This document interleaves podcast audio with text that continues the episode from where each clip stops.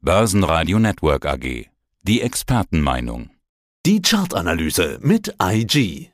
Hallo, mein Name ist Sadabo Mibi, Head of Markets bei IG. Bei uns erwarten dich täglich Marktkommentare, interessante Trading-Strategien und super coole Livestreams nur für dich.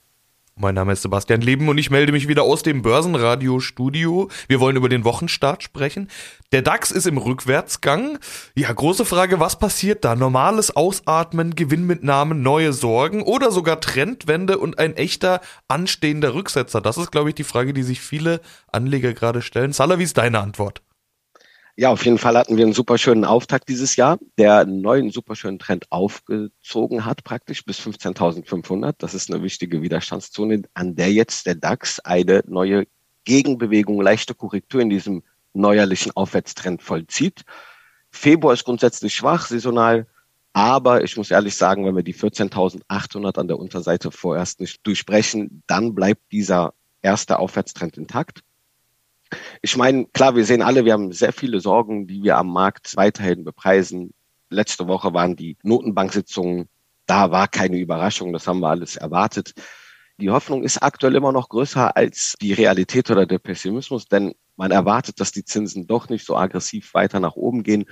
Ich mag das zu bezweifeln. Es sind noch viele andere Faktoren, die hier durchaus die Märkte nochmal in eine, ja, wir sind ja eigentlich seit Anfang letzten Jahres in einem Bärenmarkt, in einem intakten Abwärtstrend. Diese Erholung gerade verteidigt sich, aber kurz gesagt 14.800 im DAX. Wenn wir die nachhaltig nach unten brechen, dann würden wir eigentlich den bereits intakten Abwärtstrend fortsetzen.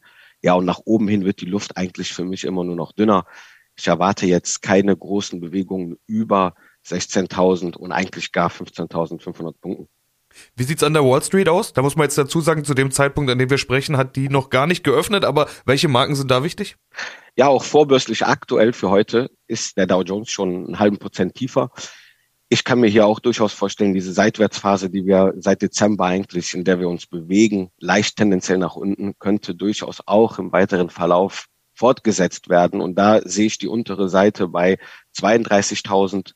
Und wenn wir wirklich über 35 ziehen, was ich auch wieder bezweifle, da ist der Deckel auf jeden Fall drauf, dass wir dann da eher vielleicht dann neues Momentum bekommen. Das sehe ich aber eher nicht. Die Stärken stehen an der Unterseite gerade.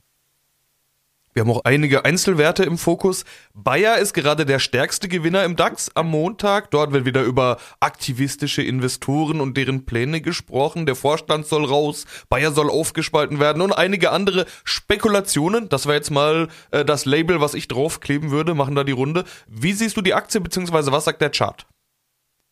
Für mich per se als Wuppertaler, der in Wuppertal aufgewachsen ist, habe ich natürlich immer eine große Verbindung mit Bayer.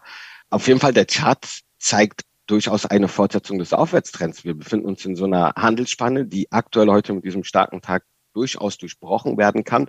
Nächstes Kursziel wäre für mich dann kurzfristig schon auf Basis dieses Rechtecks die 60 Euro Marke.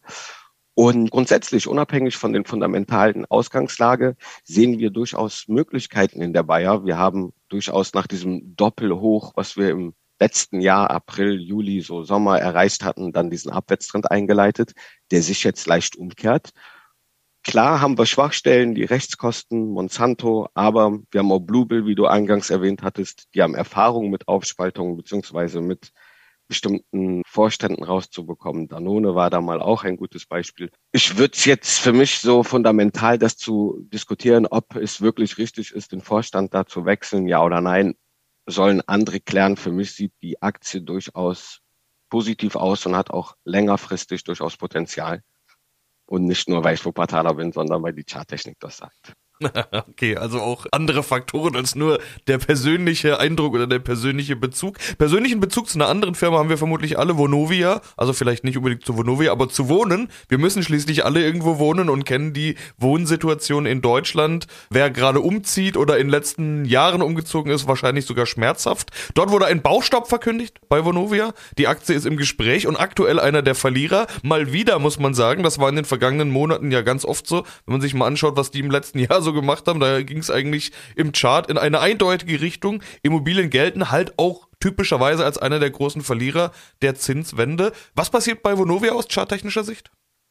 Ja, vielleicht auch da eingangs nochmal erwähnt, das hatten Christian und ich schon mehrmals auch im Börsenradio erwähnt. Das Thema Immobilien, das Thema Vonovia haben wir auch besprochen. Und wir sehen aktuell charttechnisch einen Doppelhoch, was entwickelt wurde jetzt hier im Bereich 28. Der Baustopp könnte durchaus sogar noch ein Politikum werden. Weiß es nicht. Aber charttechnisch, wenn wir hier nach unten hin jetzt nochmal diese Unterstützungszone bei rund 25 Euro 44 preisgeben, dann würden wir eigentlich ganz charakteristisch dieses Doppelhoch bestätigen. Und das würde bedeuten, dass wir hier jetzt eine Umkehrformation vor uns haben, die eigentlich diesen Abwärtstrend durchaus bestätigen kann. Nächstes Kursziel, wenn wir wirklich unterhalb der 25, 44 notieren, sind die Bereiche 23, 79 oder gar sogar 22, 80. Und dann haben wir noch Tech, über das wir sprechen müssen, auch aus aktuellem Grund. Die drei großen A kamen dran. Amazon, Apple und Alphabet mit Zahlen noch zum Ende der vergangenen Woche hin. Natürlich wirkt das auch nach wie vor noch so ein bisschen nach. Gehen wir sie vielleicht mal durch. Amazon, eine der Aktien, die ja im vergangenen Jahr ja auch im Tech-Sog mit nach unten gezogen wurde. Wie sieht's bei Amazon aus? Ja, wir haben auf jeden Fall mehr Umsatz gemacht, fundamental im Weihnachtsgeschäft. Die Aussichten sind halt trübe, das sagt Amazon selber. Inflation und Rezessionsängste. Allerdings sehen wir charttechnisch gerade eine V-förmige Erholung, ja, und könnten mit so einem Halt beziehungsweise einem Support überhalb der 102, wo wir aktuell tendieren, durchaus noch mal in Richtung 140. Da ist viel Volatilität auch aktuell drin und ja, makroökonomische Aspekte spielen natürlich hier auch eine große Rolle. Landen wir wirklich mehr um in eine Arten oder schwierigeren Rezession, die nicht kurzfristig ist, sondern ein bisschen längerfristiger und wird das dann auch auf die fundamentale ja, Bewertung von Unternehmen sich auswirken? Das sind jetzt so Fragen, die natürlich trotz dieser Hoffnung, die wir am Markt gerade sehen, etwas im Hintergrund sind, können aber jederzeit wieder auf die Hauptbühne kommen und dementsprechend dann auch mit einem Q2 Quartalszahlen vielleicht sich auch nochmal bestätigen. Also V-förmig kurzfristig ist hier durchaus Potenzial in Richtung 120 Dollar. Allerdings muss jetzt wirklich dieser Bereich 102 verteidigt werden. Dann haben wir Alphabet, auch die kamen ja nicht so gut an mit ihren Zahlen. Und noch was ist da, ich würde fast sagen beeindruckend, man spricht plötzlich von Wettbewerb. Mit diesem Chat-GPT soll es wohl möglicherweise Wettbewerb zu Google geben. Hätte man fast für unmöglich gehalten, aber ist so. Was macht die Alphabet-Aktie? ja, die hat ihren Boden praktisch gebildet. Jetzt vorerst setzt sich gerade aktuell fort und ich kann mir durchaus vorstellen, auch wegen dem fundamentalen Thema, Stichwort ChatGPT, künstliche Intelligenz, dass hier bei der Alphabet durchaus noch viel Platz oder Raum ist in Richtung auch ungefähr ihren vormaligen Hochs hier Anfang letzten Jahres. Und äh, das Thema ChatGPT ist natürlich auf jeden Fall, oder die künstliche Intelligenz wird jetzt eine große Rolle spielen. Und ich habe schon erwartet, dass Alphabet hier direkt natürlich nachzieht und äh, dieses Thema auch mit einbeziehen wird.